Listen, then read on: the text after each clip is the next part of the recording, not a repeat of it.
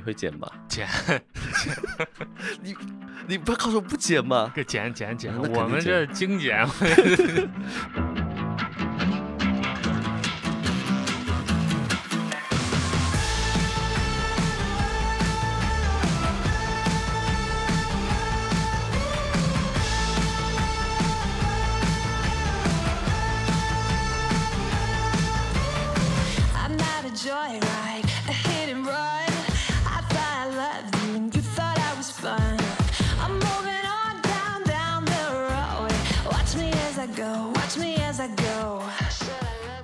一派 Podcast 的听众朋友们，大家好，欢迎大家收听本期的节目。一派 Podcast 是少数派旗下的播客节目。今天我们来填个坑啊！刚才我和今天的嘉宾在看我们的大纲，惊奇的发现，整整一年前我们发出的节目的大纲，然后今天终于来填坑啊、所以今天我们请到的这位嘉宾是我的一位朋友，他是一位 Vlog 的制作人。呃，而且还制作过很多 B 站上的节目，对文化和媒体也比较关注，所以今天我们想和他聊一聊关于 Vlog 的制作，还有一些关于内容创作的话题。那我们先请我这位朋友物语跟大家打个招呼吧。大家好，我是物语，你叫物桑会比较好一点，因好为，感觉我自己叫自己有点奇怪。好，物桑，这是我们呃认识的时候大家统一的一个一一个称呼的格式，叫 X 桑。然后直到现在，我在他手机里，对对 对，那个昵称还是尼桑。我因为我俩我们俩比较熟啊，所以今天可能聊的会稍微轻松一点。而且我们之前在吃饭啊、走路、聊天都已经聊了一些其实相关的内容了。对，那我当然我们听众不了解你的背景和情况，先跟大家简单的介绍一下吧。哦，简单自我介绍一下，因为之前我们也是播客上面认识的嘛，然后我之前在。是在荔枝上也有一档播客节目，只是说现在不能说，啊那个闹鬼的节目都都被下架了，啊，下架了，下架了。所以他发给我私信是有关法律规定什么什么什么然后你的已经下架，如果有申诉什么什么什么，我我也不懂说为什么下架节目。然后之前是做美食节目，然后还有一个经常不更新的旅拍节目，对，然后还有一两档的话是就是我们现在在抖音上面的节目，然后是帮人家帮道长代运营的，啊，所以道长的抖音是你在对，但道长经济约也在我这，啊，这么牛逼，所以 哪一天拉过来唠唠啊，那可以。他现在忙着忙着卖他的佛珠，啊？道长卖佛珠，道长卖佛珠，然后跟我 跟我说，这一切万物都是有联系的，啊，然后可以编出一一段大道理出来。可以可以可以，道长是个神奇的角色，回头我们拉过，来回头我们拉过来一个九零后，九零后一米九零，还是很帅，很帅还。拍那种 cos 的对，然嗯后古风的照片，然后我一直怀疑他的取向问题，这个节目可以聊吗？可以可以。那当然，我们先聊点正事儿啊，啊先聊点正事解正事，对对对。对，就是呃，物语物丧之前做过一个，现在在 B 站美食区比较成功的一个美食，对，算是比较成功吧。可以说呃成长很快的一个，算，但是我们的这个节目相对比较硬核啦，然后因嗯为说时长比较久的缘故，所以粉丝数量也不太多。几十万的粉丝，对于大部分 vlog 用户呃来说，而且你们是其实是纯 vlog 的这种形式嘛，就没有像王刚那种。对对对，我们是六年七年前了，如果算上你那个 logo 的话，是一七年开始发起的。啊，对他们最早的那个 logo 是还是我画的，对，到现在还是那个啊 logo。可以，嗯，所以这档节目叫硬邦邦，对，M O E 硬邦邦，嗯，因为之前硬邦邦有人注册了，啊，然后就是啊，同同一个字还有人注册吗？呃是有人注册了，然后那个用户从来没上线过，我们疯狂私信他，要要求他把那个给我们，然后没有，然后后面就改成 M O E，然后 M O E 是厦门的英文名嘛，所以所以其实就是闽南语的一个的一个的厦门，罗马字对对对的写法，嗯，然后不是之前有外国殖殖民者来嘛，然后就哦。直接、直接就命名 M O E 了，啊，它其实也是等于音音读音读音读的一个就类似。北京叫 packing，对对啊对对对是类似这样子的。然后这档节目的话，也做了像将近七年了吧，但是两年前我已经退出了。嗯，然后 B 站上面新的那个我一直不更新的 阿基来了所以所以今天他来就我们帮他水了一期节啊，我们水了一期节目，因为我已经四个月没更新了。啊，这么久，你上一次泉州那都是上次泉州泉州应该就是最新的吧？还是没有没有没有是是赶海是最新的，赶海也挺水的。对，就就你知道，自从不做美食账号以后，就发现 vlog 账号的内容和价值观的输出还是比较重要的。嗯嗯嗯。所以就说，经常水节目虽然说是我的不好，但是我也会认真做节目。那包括我们刚之前谈的之后要做的节目嘛，那我们也会那个能说吗？那可以可以说，好，那一会儿聊一下。对，一会儿聊一下，有意思。然后就这两档节目吧，呃，这三档有两档是视频节目，一档是音频节目。嗯嗯。然后目前为止就这样子，大概做了六七年了，都是在做这些事情。所以跟 Nissan 认识也是因为博客认识的。对。然后我们现在在录播客。那个硬邦邦那个节目啊，嗯硬是呃坚硬的硬，对然后第一个帮是联邦的联邦的然后邦第二个邦是帮会的帮。，对，当初为什么这么取名字？就你知道，这是什么黑社会组织吗？呃，也没有，就是之前有一部片叫《Manga》，啊，就是台湾的，嗯，其实也是闽那个闽南语是吧？也对，也是闽南语。然后我们就挺喜欢说这种风格的类型的，也说跟大家交个朋友嘛。嗯，然后就诞生出了硬邦邦这个名字，然后没有色情的含义，以至于说我们之前在淘宝上面注册店铺的时候，它会提示我们这个是太色情了，不让我们注册，哦所以我们后面才改名的。所以坏人脑子里有点坏想法。是，所以其实你们取这个名字是有点那种帮会的感觉的，是吧？哦、是，就就把大家聚在一起来聊聊、看看、吃吃。就看看吃吃，就是在在我看来呢，就是说以美食为载体，然后来交朋友的这种节目。所以你们这个节目最初有也是因为就是因为大家在一起吃吃喝喝是吧？对，就是单纯的兴趣爱好来拍的，嗯，然后后面拍着拍着就变成一种负担，每个星期要上道了。要出节目，然后每个星期要去采购，要想题材，然后要想梗，然后就越做越正式化了吧？呃，跟我们听众简单介绍一下吧。英邦邦这个频道形式就是，其实形式和大家见过的大部分这种美食 vlog 很像了，就是买一些好吃的，然后回来做，然后吃，大概是这么个结构。是，但他们不一样的就是，他们因为有自己的一些资源和靠海的这个优势吧，就会搞一些很珍奇的或者很新奇的一些海海产啊，对对对，一些大家平时没见过、稀奇古怪、长得怪里怪气的，是，或者吃不到的，或者以为很贵，但其实可能这里面水比较深的那种海鲜。对，对嗯所以就是一开始可能噱头的感觉多一点，但是慢慢的，对，就是慢慢回归食物的本质嘛。毕竟我跟你说，日料店的可能鱼多少钱一斤，或者说那什么采购价多少，你一定会想说，我再也不吃日料了。对，而且硬邦邦的节目里会有很多这种比较原始的烹饪的方法，就是做出来的感觉，包括吃起来的感觉，其实是和店里面很像的。但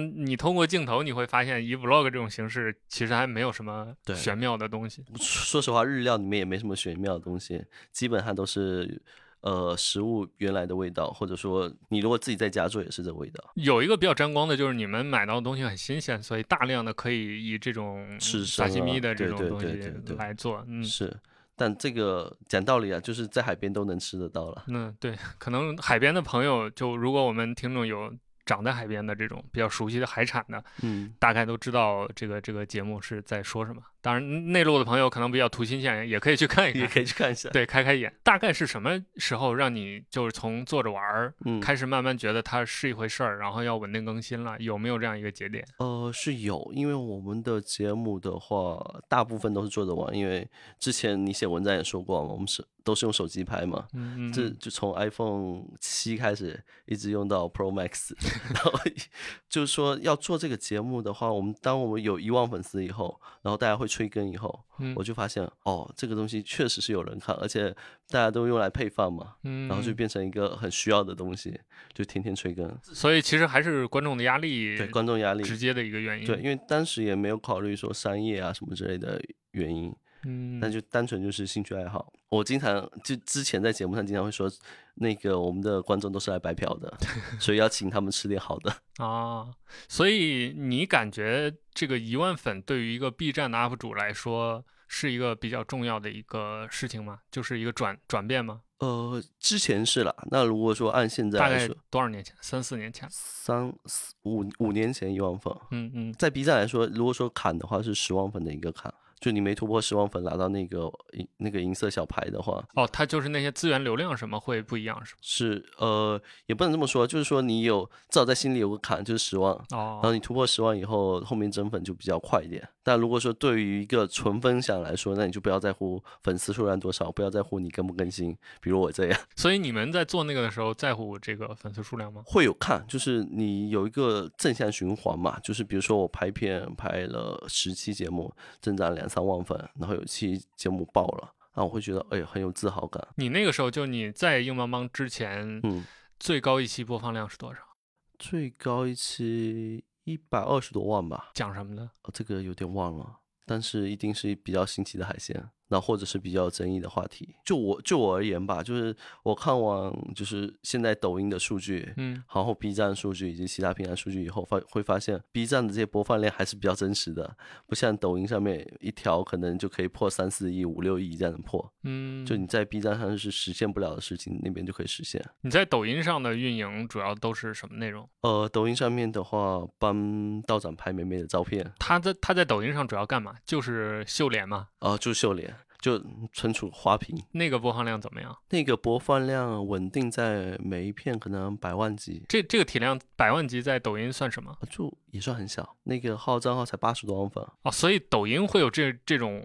现象，就是它的平均播放量能超过你的平均粉丝数的。是，而且这种是经常的现象，就最多最多一期可能做到了两千多万播放量。是讲什么？也是他秀一秀吗？对他就在峨眉金顶上秀了一下，然后捂了一下键，然后你去看后台数据很漂亮，但没有意义啊，就是他的沉淀下来的粉丝也不会很多。抖音的转化率是没有那么高的。对，抖音上面转化率挺低的，但抖音上面粉丝人数是挺多的。我倒是见过，我也有认识的，就是嗯他可能单条好几万、大几十万的播放量，甚至上百万都有，但是他可能那个号几千粉、几万粉。对对对对，嗯就会出现那种情况，所以就 B 站你会更好看一点，就是看完播率啊，看这些东西，然后你比较好好统计你的怎么说 KPI，啊，那你在抖音上没没法统计这东西，那你做硬邦邦的时候，你对这个数据有焦虑过吗？或者或者或者你有刻意设计过吗？就比如说我今天采购或者我写脚本的时候，嗯我就是打算这期可能有什么点是有可能火的，我就照这个方向来。有，而且是经常做这个事情，然后经常得到失望的回答。你感觉就是这种设计和实际播放量之间是没有那么强的正比例关系的？呃，是没有。作为一个 vlog 节目来说的话，其实如果你去设计它，嗯那其实就是会少了很多新鲜的感觉，然后或者说或者说很多惊奇的东西都没有，就大家看你就是自然的嘛，嗯，不是你在演嘛。毕竟来说，大家都是素素人，你也不可能说演的演技很很好给大家表演。那所以说，就是尽量少设计啊。如果如果真的录 vlog 的话，那你呃像给硬邦邦如果写脚本，一般你都大概写什么？写到什么程度？呃，我们大半大概的话就写一个纲要，然后埋进去点梗。这埋梗是什么？是语言吗？还是说要在哪个地方有什么冲突之类的？哦，语言，但但硬邦邦的，说实话，就是大量的脚本的话，只是一个提纲要而已。然后后面的话，基本上就是我们即兴发挥，然后就会导致说有人说，哎，看你们讲话跟说相声一样嗯，啊，其实那不是不叫相声嘛，就只能说我们平常说话方式其实你。们私下就是那样，是吧？对私私下就是这样子。啊，所以你们那个大纲就相当于就是一个列表，是吧？对就是第一步干嘛，第二步干嘛？对，类似流程啊先先先买东西，然后去哪儿买，买到什么，在哪儿做。是啊，然后我们有时候有有有时候还是没有大纲的，嗯，那那就纯随 freestyle 了。对，纯 freestyle，然后纯 freestyle 的会比 会比写大纲的那播放量更好。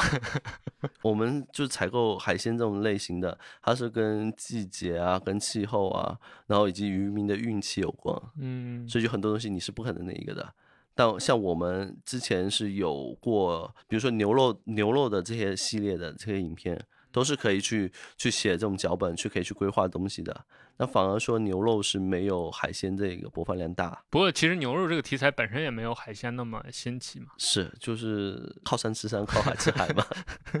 农民的生活。农民的生活。那后来离开了硬邦邦之后，你又做了自己那个旅拍的 vlog。对，就是呃，怎么说呢？就是疫情后就感觉还是能随便走走，借着出差的名义到处看一看，然嗯后会比较好一点。你公司的人知道你在做这个吗？公司的大部分人知道看过吗？看过，然后他们会介意？哎，不是你，比如说昨天你不是去深圳出差了吗？嗯结果过两天你拿了个深圳的吃喝 vlog 出来，我我就尽量说，我这是在挤时间。就像我昨天开会开到三点多，嗯然后今天早上在想，是不是早上要去哪个寺拜看一看，什么走访嗯一下，然后结果起不来，然后就就这期深圳就没有这个这个东西了，然后他们只能看到说，哎，你去吃吃喝喝玩玩乐乐。啊，当然我会写工作日志给他们看，因为我我工作日志是底下的员工是可以看我日志的，知道我在做什么，大家会比较放心一点，不会说，哎，你纯工会工会吃喝玩乐。可以。嗯那你当初为什么要选旅拍这个主题？因为其实之前按理来说，硬邦邦已经算是在美美食频道 B 站的已经立住了，嗯，而且就你走了之后来看这个发展还不错，就一直在上升，而且现在相当于美食区的一个热门的频道吧。那理论上来说，应该是大家会延续自己熟悉的或者擅长的事情，再做一个或者做一个相关的。但你做了一个旅拍，就跟原来差的比较远了。就个人的兴趣爱好吧，就是个人对于说，因为我的每期节目必须带上说有宗教寺寺庙这种东西，嗯然后带上吃的东西。那如果说要再做美食类节目的话，一个是我觉得一个没多大必要，因为现在各种网红各种东西他们都做美食了，嗯，对，是个人都要吃一顿。是个人都要 吃一顿，然后都可以讲出自己的见解出来嘛。呃，对吃方面的话，大多数就是他们介绍的东西，要不是你吃不到，要不然的话就东西挺难吃的，只是一个网红打卡地，就没有必要。去做这这边这块的。然后包括我自己下厨的手艺也不太精，顶就手残党，也不可能去拍美食节目。然后就说，哎，旅拍这种形式会比较风格会我会比较喜欢一点，然后并且对自己没有那么大负担，然后所以来拍这种节目。所以有吃和有宗教这样一个原则吧，是出于什么考虑呢？首先吃的话是，因为你去地方都要吃东西嘛，那就是去了一些比较他们当地有特色的东西，你至少得拍吧。它至于好不好吃，那就是看我剪不剪嘛。道出了美食节目的真相。不不剪的话都不好吃嘛。嗯然后寺庙这个的话，因为从小会在宗教这方面会比较喜欢，然后特别是也有点易学方面的研究，然后所以就是觉得说应该给大家看一下，这毕竟是传统文化嘛。现在不是符合国家号召，然后就传统文化的表达嘛。所以你们家都是信佛的吗？哦，对，我们家都是信佛的，这次来深圳也是想看一下弘法寺，但是时间应该是不够。对就是这次没安排好，因为不知道说你竟然可以远程办公这种形式。对我家其实离弘法寺还相对更近一点，就是深圳它是一个东西走向的一个长条形的城镇嘛，嗯弘法寺在最东边，就很东边吧，不能说最东边，但是少数派相当于在最西边，因为再往西就是大海了。对，所以等于掐头去尾的。就离得比较远。弘法寺在作为你们这个佛教的信徒来说，弘法寺的地位是怎么样？因为是这样的哈，就是如果说作为信徒来说的话，你可以在我们家是说有庙就进去拜一拜，也是这种的一种传统吧。那如果说在信徒的只有当地信众会这样子，因为每个寺庙基本上是保各地的平安的，嗯，除非那种比较大的寺庙，像海外的，比如说东南亚的。正常都会信南普陀啊，或者观音啊，或者说舟山那边的、拜舟山那边的观音，啊，就本土的这种东西的话，除非你去挖，要不然正常的话，人来这边他是不会来去拜这个寺的。像我们福建的就比较迷信，就嗯每到一个地方都需要拜一下地方的。就像我每次去杭州，我都会去灵隐寺，然后就拜一拜，然后形成了习惯以后，然后呢，你拜一个寺庙的话，当地寺庙的话，你就可以理解了解去当地的文化。因为寺庙这种就是信仰类的东西，它的传承会比较完整一点，比当地的文化什么东西都比较完整，所以你就你拜这寺庙，就会了解到它哎多少几百年前发生的东西。就像我在遵义拜他们的那个寺，它的寺是建到山山上的，然后建到山上的话，在城主城区的一个中心位置，然后就觉得哎文革的时候也没有也没有破坏什么东西，但还还是很保护这座寺的。你就会发现，就从的从它发展起来开始，就是从那个是应该是从呃武则天时代开始，就一直立立在那边了，到今天到今天完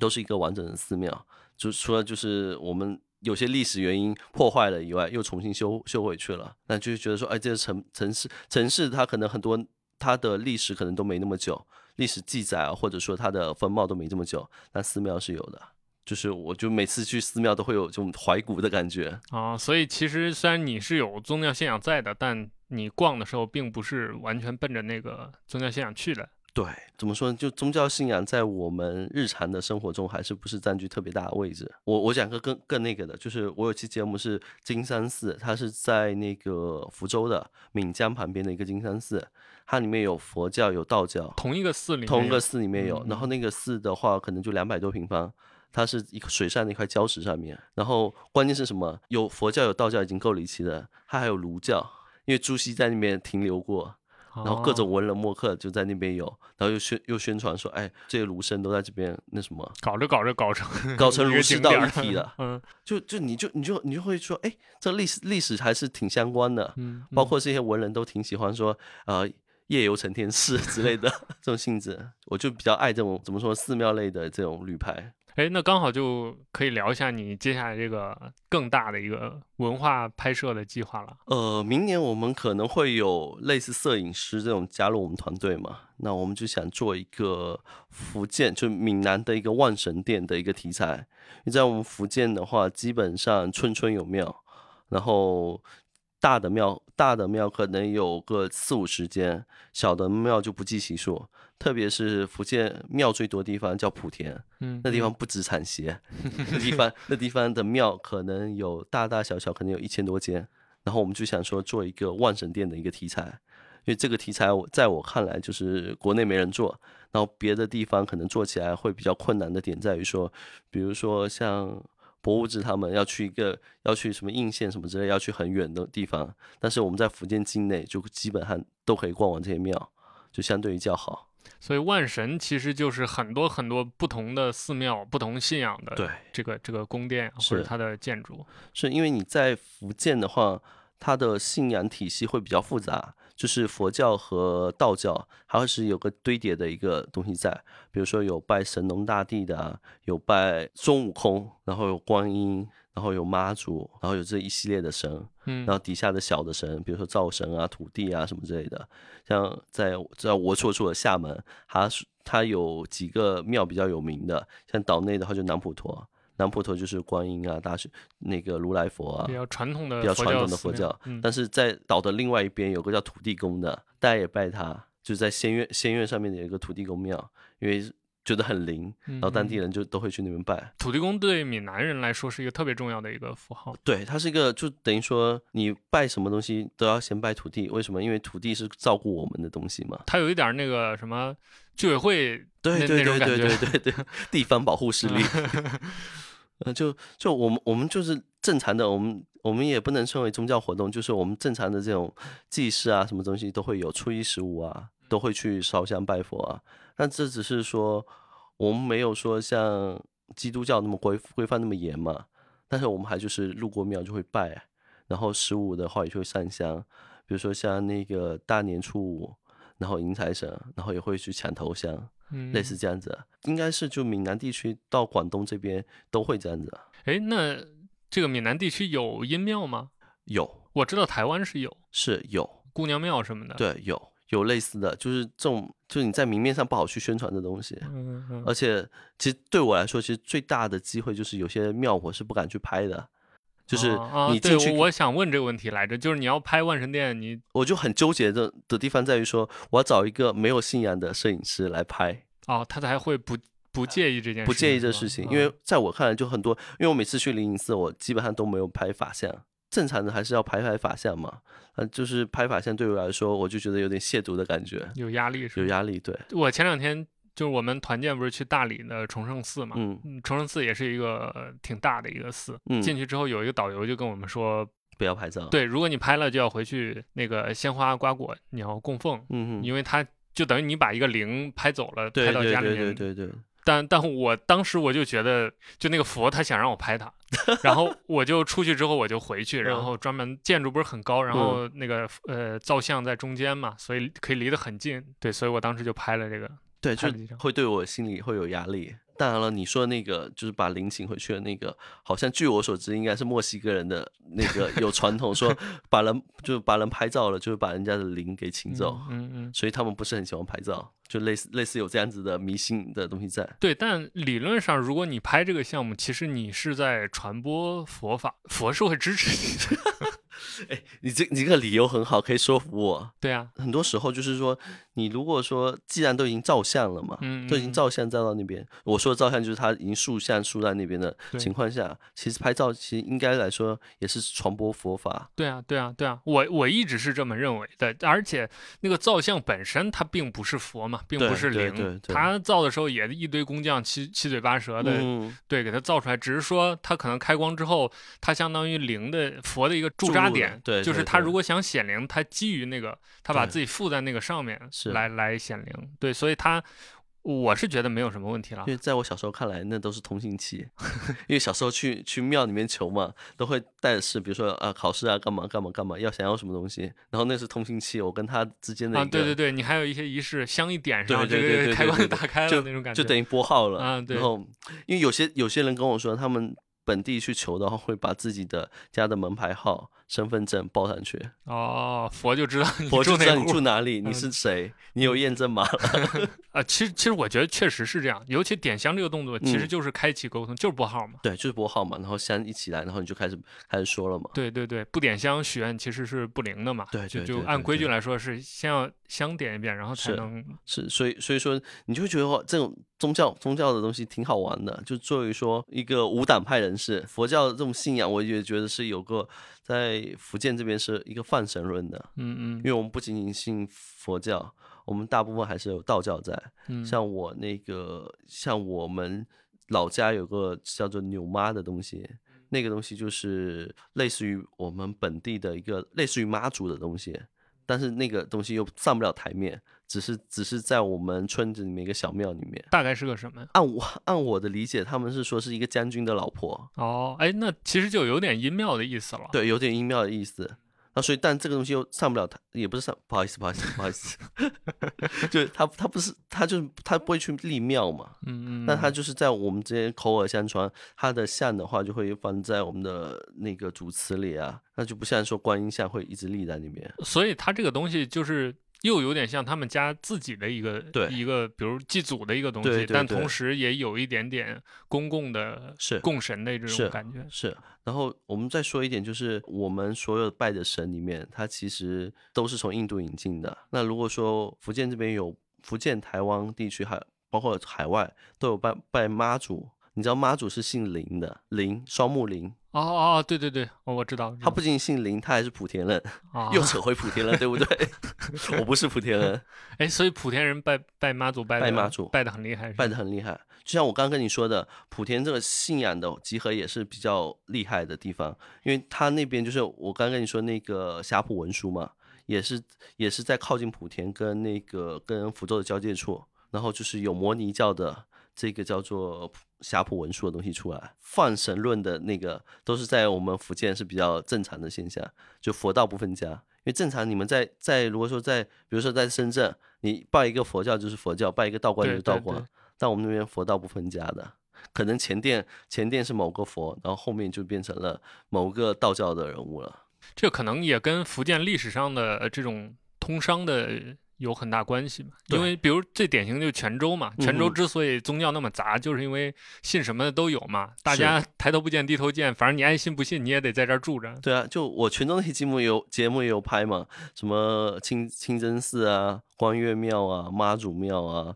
然后以至于说还有观音庙啊，它就是在一条街上，我们已经是日常习惯了这种这种对事对对，那那条街还挺神奇的，啊就是几大教的，其他宗教都在那条街，上，而且就挨着，就隔壁就它不是说，比如说佛寺在一块然后什么清真寺在一块儿，它是佛寺挨着清真寺，清真寺旁边是个基督教堂。对，就就你你会你会看见，就是说我们的对于宗教包容程度很高。有一句话就是说，东方的耶路撒冷就是在泉州，啊 对 但是我们没我们没有什么战争什么之类的，就是平安相处几百年。对对对，就我刚刚跟你说，有些村信信伊斯兰教，我们也我们信佛教或者信什么的，也不会不跟他来往。我我觉得这是一个，我认为信呃就是宗教信仰的信仰者之间理想的相处模式，或者说应该的相处模式就是这样的，就是大家既然是有宗教信仰的，应该是更包容的，对而不是更对立的。是就互相尊重嘛。嗯嗯，嗯，我没有提提起宗教矛盾什么的意思。就在我看来，就是你信仰什么是你的自由，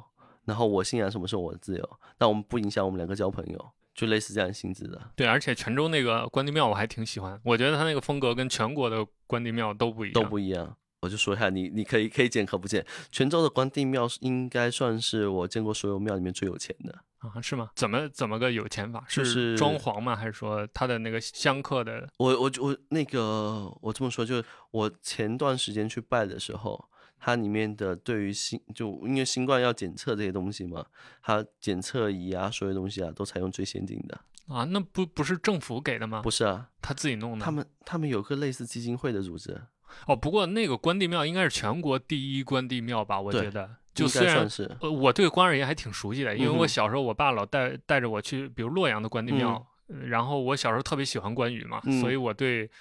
就我桌上不是还摆一个 关关二爷的 一个玩意儿，对我特别喜欢关二爷，所以但就我的了解来说，虽然比如洛阳的关林、杭州的关林，嗯都是从历史上来说比较重要的关林，但可能它的规模，它尤其他的信众，就是在宗教方面是嗯全国没有任何、全世界吧都没有任何一个地方可以跟泉州那个关帝庙相比。对，因为泉州那个关帝庙的香火比较盛，然后第二个东西它在街边，凡你有路过像在宗教一条街，对 宗教一条街，你凡有路过你都会去拜。就是作为我们这种家庭，普通家庭的话，教育小孩就是你进，如果你有看到庙，一定要进去拜一拜。所以说，只要路过都有拜。对我进去就就好多人在那拔杯嘛，对对对对对，普通话应该叫掷角。治脚治对脚，对对我当时还觉得挺新奇，我那是我第一次见到这个真实的宝贝，就是在那个说实话，就这个这个，我就是我之前研究就一直一直觉得这个就是有点像二进制的这种，啊，对，很多人都这么说。然后不同，反正它有三种组合嘛，就一或零或者一零这种组合形式，就传统的问神的仪式也算比较原始了。对，我们可以稍微跟听众解释一下，宝贝就是就掷角是占卜之前的一个对，就是你心里所想的东西，然后它是有一个有阴和阳的两面嘛，然后对，它是有两两个半月牙形的一个木头做的木片吧，可以这么说。是木片，然后它然后它你掷在地上，然后它就会回答你是否，嗯，或者说你就是这个东西它它也不想告诉你，或者就叫你重新来。对然后以至于说很多人会这样子，就是一个问题，然后一直否否否否否，对，他就反复的在那儿重复，他就反复在重置。然后，但如果聪明一点的人就会学会提问的艺术，然后就会换一个方式去问。然后说，比如说，比如说今天适不适合录 vlog？他说不适合。那我说今天适不适合收集点 vlog 的素材？然后他就说，哎，是 OK，今天可以录，就类似这样子的。它就是一个呃向神请示意见的一个一个是一个工具吧。对，嗯，这也是好像是也是一个闽南特色吧。我看好像没有其他宗教用这种是这种，方式，就是比较会会有类似的方式，但是没有完全一样的方式。就我们大多从小时候看，有除了这个以外就是求签嘛。但是签的话，讲道理，就像六四签这种东西，都是台湾那边做过来的。哦，就他们已经把完整体系归纳完以后，六四签，然后到各大那个宗教寺寺庙里面去。那再原始的一百零八签啊什么之类的，好像现在国内也没有在用，因为解签起来比较麻烦。这这也是一个相当于历史问题，就是解放前后台湾的一些学者带走了一些国学的一些东西。对对对对对对，尤其是在我们建国后比较乱的那几年，嗯，那个港台的很多这种医对对医，学就是做了很多研究。他基他基本上就是类有这类的学者就过去了嘛，过去了的话，他们的研究会就会比我们深。就是我们现在用的好多好多类似求签啊问的东西，基本上都是台湾那边在黄埔大陆回来的。哎，那所以你们现在和台湾和对岸的交流是怎么样的？在宗教上？在宗教上，因为福建其实就尤其厦门离台湾岛很近嘛。嗯哼，哎，之前那个老头儿扛了俩桶油过去，是不是就从厦门游过去 哦，好像不是，好像是从泉州那边游过去的。啊？就我就回答你前面这个问题，回回答前面这个问题，就是呃，对于妈祖的信仰的话，它其实是其实两岸间是没有中断过的，因为妈嗯祖的庙，它其实妈祖是那个在那个在莆田，但是他的妈祖天后宫是在泉州那边，然后你如果你去天后宫会看到一个门书，就是哪里哪里妈祖跟这边的妈祖结盟了。哦，有类似一个这样子的东西在。然后他们有些要修新的妈祖庙，还要从泉州这边请妈祖过去。哦，因为他们其实根源是在这边的嘛，根源是在这边的嗯嗯但是我就我不懂哈，因为可能会有带点地域性质。就是妈祖首先一个是在是在莆田的，但是天后宫是在 泉州的。那所以我就不懂这里面的缘故是什么，因为我翻了那个福建史志上面也没有说说明这个清楚，说为什么一个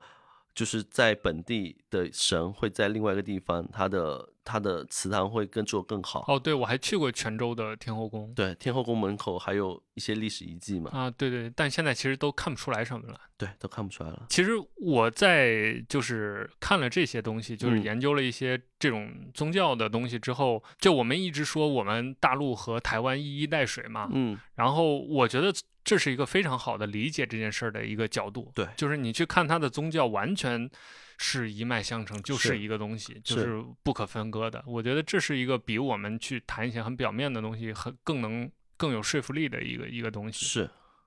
就是从宗教角度来说的话，你所有根源都在大陆，你是没法切割开来的。对，而且大家信的是同样的神，然后宗教活动还要经常回来去，对包括就像刚才说，他可能请神的时候还要先来大陆请对，是说一个好玩的，呃，台湾的妈祖有是有身份证的，啊。因为他要坐飞机过来，那他就是单独买机买单独买机票，然后坐到那个位置上，然后飞过来，啊，所以他的照相是要坐在一个位置上，对，哎，飞飞机飞过来，对对对对，飞过来 啊。就是就就是你会发现，你会发现说，呃，在妈祖这件事情上，所有信众都是认可统一的这这回事。那继续说说你的这个旅拍 vlog，呃，现在你对于你这样一个比较偏个人的一个不更新频道有什么想法吗？啊，不是不更新，真的太棒了。没有啊，就是呃，vlog 做一个兴趣嘛。那如果说你要做一个主业的话，其实相对于难的。毕竟头部主播就头部头部的 UP 主就这么多人，如果你想崛起或什么之类的话，其实是相当困难的。所以就开心就好。哎，那肯定有人会好奇，就是作为一个 UP 主的收入，尤其作为美食频道吧，像嗯之前硬邦邦，大概你们那个体量和收入大概是什么情况？哦，我只我只能说是这样子，就是如果是纯靠视频的收入的话，那是不足以养养不足以养团队或者养养一个 UP 主起来的。但通过周边的一些贩卖的话，卖卖一些产品，卖一些产品，对，或者带货，带货什么的。会让你会让你收入破分吧，我只能这么说。哎，那你怎么看？就是现在很多 UP 主带货呀、恰饭这件事儿，就比如说 UP 主这种经济模式本来就应该这样吗？或者说呃这是一种理想形态吗？这倒不是一个理想形态，真正理想形态是油管上面那群 UP 主。啊，就纯靠内容，纯靠内容自己的，因为我看了台湾挺多的油管型的，然后他们是确实是就可以承担他的日常成本，因为也不用接什么广告，也不要接什么商务，那他就能把所有的 cover 掉。我认为这是一个比较良性的吧，就是我创作没有压力，我不需要说去围绕着我的带货，围绕着我说我今天的这个内容必须符合那个商商家的安排去做，这个会比较好一点。对我前两天刚好就我我忘了查什么，然后我就随手翻了一下台嗯湾的那个 YouTube 博主的排名，嗯，发现他们其实如果你看绝对数据也没有很高，对他们好像上千万的博主就几个。然后大部分，比如所谓头部的，像我比较常看啾啾姐这种，嗯也就两三百万粉丝。这个体量放在 B 站，其实很小很小。对，就硬邦邦再努力两年 也也也能够着的一个一个体量。对，但他们完全就是收入，你感觉好像就可能都不用几百万粉丝吧，几十万甚至几万粉丝的 YouTube 博主就已经收入还可以了。是，就是他们是一个比较良性的创作环境，我只能这么说。嗯但在国内的话，也不是说 B 站比补贴比较少，B 站人还在亏钱嘛嗯的情况下，就是你的 UP 主可能要通过其他的副业来有收入来支撑这个节目，也是挺难的。嗯、那接下来再谈一下你接下来的计划吧。就内容方面，我是觉得，因为我个人就是做了这么多档节目，还是觉得，呃，我比较喜欢那个台湾的一档节目叫《看起来了》，我之前也嗯跟你说过，嗯，我所有的节目的形式都基本上都是那个模式，就是，呃，以某些主线为一个载体，嗯。但是我们聊的是生活，聊的是我们对于说生活的一点看法，分享的这这些东西，而不是说单纯的我是只拍一个呃拍一个比如说万佛殿啊也好，我拍一个那个美食主题也好，如果说是这样的话，应该纪录片团队应该是都比我们厉害的，对吧？啊，所以其实万万佛殿这个项目你也不打算做的，就是跟纪录片一样很严肃。呃是它它有可能形式还是很像一个 vlog，只是说我们走到了很多地方，探访了很多这种稀奇古怪的庙啊什么之类的。是，就可能我会介绍那本书嘛，就是那嗯。地道风物的那本国家地理出的那本书的，然后我看完以后上面的文案以后，我自己觉得我写不出那东西来，所以我就觉得我们放弃，我们专业的东西让专业人做，我们只是带着自己的主观看法，嗯，然后去拍摄这些东西，然后想想出自己的看法出来，多带点水货，那对于其他内容平台，嗯。像现在这么多内容创作者，呃，不管是像你运营的吧，抖音、嗯 B 站，还有包括微博也发一些。嗯哼，那就你看来，现在的这个内容生态，如果再有人进来，比如想再做一个新节目，或者我现在想，我觉得短视频是一个风口了，我想进来了，我想清楚了，那你会给他什么建议，或者你觉得现在还合适不合适？哦，做内容都合适了，只是你的进入的一个时机，还有你的内容方面，可能就必须符合平台要求吧。因为平台的有平台的流量导向和我们之年之前硬邦邦前四年做的硬扛着来做，那嗯是有天差地别的变化的。现在就说平台如果流量不扶持你的话，那你基本上你拍的内容，你即使再努力，因为我看过很多 UP 主，他买的设备可能买所有设备买了十几万，然后拍啊出来的一个片子可能两三千的播放量，对对对，我也见过这种然，后你就很很失望。而且它画质很好，什么剪辑剪的也都很用心，对。对，但是就没人看，就就你这样子你会很失落，然后你可能做个七八期以后，就想老子不干这事情了，嗯，还还不如说去帮人家拍点片，那那个东西的成就感比这个高。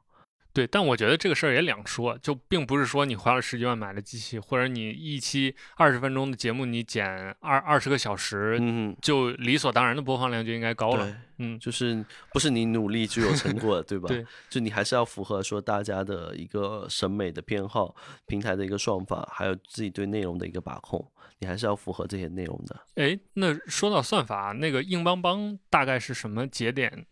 比如哪个数据达到什么状态，然后获得了 B 站的流量，还是说他们有注意到你，然后他们有人来联系你？因为之前的话，一直一直会有一个群，就是有个群是跟那个 B 站小编的群嘛。嗯那我是就我个人而言啦，就是之前的是以十万十万粉丝以后，嗯那个走的比较顺畅。那现在据说哈，我去年听到数据是 三十万以后，哦就，三十万粉丝以后会走的比较顺畅。他们会有人工来帮助你对，给一些建议或者给一些流量。呃给流量或者给或者说会联系一点联动啊什么之类的。啊，在我看来哈，做内容只要你不死，你就一定要拍下去。就这个这个东西是相当累的。对，那呃走到最后就是少数派嘛，少数派从一个论坛做到现在，对啊，你看死，了好几轮都没死，到现在就就就这样活着了对啊，你看点题了，少数派。啊，都忘了我们在嗯录一个少数派的节目。那到呃时间也差不多了，我们可以稍微总结一下，就要总结什么？我现在有点有点慌。可以跟大家再闲聊两句吧。就还是给我们这期理论上是在聊这个内容创作，所以给内容创作者一些建议吧。你要么别碰嘛，那要碰的话就一直拍嘛，坚持嘛。因为你拍的内容，因为现在人也多，嗯嗯，就喜欢你的也有，讨厌你的也有，那你就是通过时间把这喜欢你的留住嘛，跟他成为朋友，不要有说自己网红啊什么的负担嘛。啊，就一开始别想着当明星，对，一开始就想着说自己分享一下生活，有没有人看无所谓，啊，对，这种心态是最好这。种心态是最好的。虽然说大体上你是做不到了，比如说剪一个三四个小时，然后弄出去只有一两百人看，对对，总想还是有人点点赞啊什么对的。但是你要摆正心态，就是呃，做内容其实比其他的事情简单很多。它是一个可能是类似于个人创作的东西，不需要说团队协同啊什么之类的。但这只针对说这种小的那个 UP 主，嗯，个人 vlog 个人个人 vlog，要不然的话，其他的话你还是靠团队，还是听你的 导演啊那些东西的意见，就自己不要有自己的想法。因为前段时间我们在讨论，不是最近不是明星很火吗？嗯，然后我我说我从来不担心周杰伦，因为他很有自己的想法。哎，对，我们今天好像忘了讨论器材的事儿，啊，器材简简单说两句吧。就器材的话，大家其实没有必要追求说贵的东西，最好拍摄的还是 iPhone。那只是说我现在用的那个 G 7 G 七 Max 呃 G 七 S 三嘛，然后这个只是、对，只是因为我的 iPhone 的电量不太够，相机的电量比较够，因为你 iPhone 还会处理一些其他东西嘛。哎，所以你觉得 iPhone 在拍 vlog 的时候方便方便在哪里？呃，它是离你手边最近的相机，嗯，这个这个才是关键。嗯但 iPhone 会有一定的问题哈、嗯就是它现在自从说十二以后，呃，大部分片都是你有你如果没开，你如果关了 HDR 会好，如果开了 HDR 的话，你会很难受。啊，对，这也是我想吐槽，而且它现在 HDR 不能关了。对，就这个问题，所以你就很烦，你就要转 HDR 转那个 SDR，然后转回去再剪，而这就很烦。那之前不会，之前是挺好用的。那当然了，如果说你有一台支持 HDR 的设备，比如说新款的苹果强烈暗示，我没有强烈暗示，因为少数派也有广告嘛。就如果你有一台这样子的电脑的话，那你也可以去剪。只是说现在国内的大部分平台不支持，包括 B 站，B 站好像也是不支持 HDR 的，哎，它不是现在可以了吗？它不是都在推 8K 了吗？好像。它只是在推 8K，但是 HDR 没在推。那你我们说讲讲回来了，就你的手机也不一定能支持 HDR，就你不要企图说通过画质去感动客感动你的观众，因为我现在拍的都是一零八零 P 六十帧的，因为四 K 的讲道理在大多数环环境下都用不到，包括在手手机这么小的一块屏幕上面，呃，四 K 和一一零八零 P 对大部分用户是没什么感觉的。嗯，就是其实个人 UP 主还是可以先务实一点。对，务实一点，然后用手边手机先拍，只是你的镜头一定要擦干净。我看很多就是镜头上有糊的，那拍的那肯定没人看的。也确实，就很多，尤其是可能在技术上还不成熟的，包括对于自己什么镜头语言啊、想拍的内容都还没想好的这种个人 UP 主，一上来先光光干几万块钱的器材，确实是一个比较亏的事情。对，所以你想想看，我们从就你你那个文章里面也写了嘛，我们从 iPhone 七一直拍一直拍拍到现在，还是在用 iPhone 的原因在于说，确实 iPhone 在小白的眼里是最好的设备，包括它现在不是有那个镜头的，有那个电影电影的那个效果吗？那个还没试过，应该是拍起 Vlog 来挺不错的。刚刚雾上提到的那个文章，就是很早之前有一次我去厦门，跟当时硬邦邦的团队聊，然后就相当于做了一个小的访问吧，然后问了一些问题，然后嗯做了一个文字版的汇总。当时问的很多就是偏技术的问题，怎么运营啊，用什么设备嗯拍啊，然后剪辑花多长时间啊，类似于这样的。就我跟你说，现在昨天就在粉丝群里面，因为我还在那个粉丝群里面，然后有人就挖出那照片出来，然后我说，哎，你们是知道我今天来少数派的吗？这是网络姻缘一线牵。网络姻缘一线牵 OK，那我们聊了刚好一个小时啊，跟大家那个道个别吧。还是感谢大家收听我们这样一期节目。这期节目我们尽量在二零，这马上二零二二年的呃一月份，对一月初吧，给大家放。就如果我手快的话，元旦给大家放出来吧，让大家听一听。然后雾上现在拿出了相机拍照留念啊，就拍照为证，尽量放出来给大家听一听吧。这样的话。呃，因为新年嘛，我们这期聊的比较就是嘻嘻哈哈的多一点，氛围欢乐一点，所以希望大家听上去也能轻松一点，开心一点。就比较水的一期节目，大家不好意思但。但但其实我们中途怒转聊聊那个什么聊宗教那段我觉得还挺牛逼的，我自己肯定会回去反复听很多遍。